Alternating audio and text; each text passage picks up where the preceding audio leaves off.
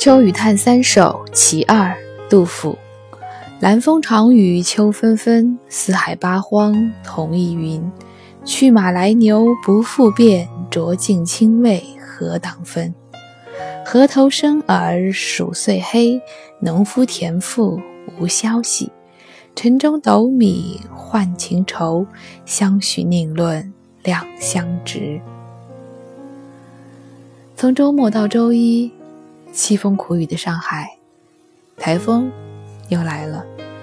大家都说，大夏天的时候，那烈日当空，我们天天盼着下雨吧，来个台风吧。你不来，这一入秋，台风接二连三的造访。对于我们来说，倒不是一叶知秋了，而是一雨知秋。打开地图，放眼望去，似乎整个江南，甚至整个华东地区都在下雨。正所谓四海八荒同一云。在这样的雨中，我们甚至都没有分办法分辨这来来回回的是牛还是马，又或者像很多近视眼的体会，拿掉眼镜，十米以外人畜不分。三米以外，男女不分，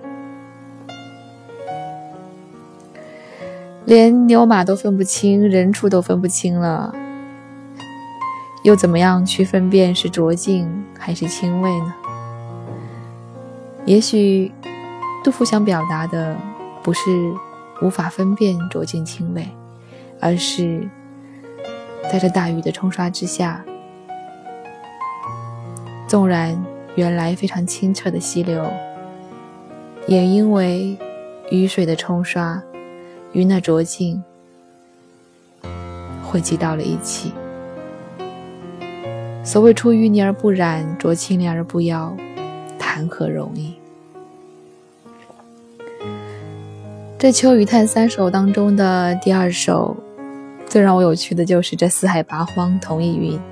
我乍一看到的时候，第一个反应就会想起那部剧，那句所有网友都知道的“四海八荒来看你”。我们经常会在一些网剧也好、电影、电视也好，在当中看到一些人名、词句、称谓，特别有意思，特别容易被人记住。仔细一查证，却发现，原来那是来自于古诗词当中，就好像我们上周五刚刚说过的“满城尽带黄金甲”。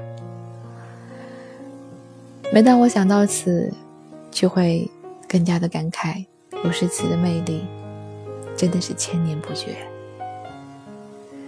杜甫《秋雨叹三首·其二》：南风长雨秋纷纷，四海八荒同一云。去马来牛不复变，浊尽清味何当分？河头生耳鼠岁黑，农夫田赋无消息。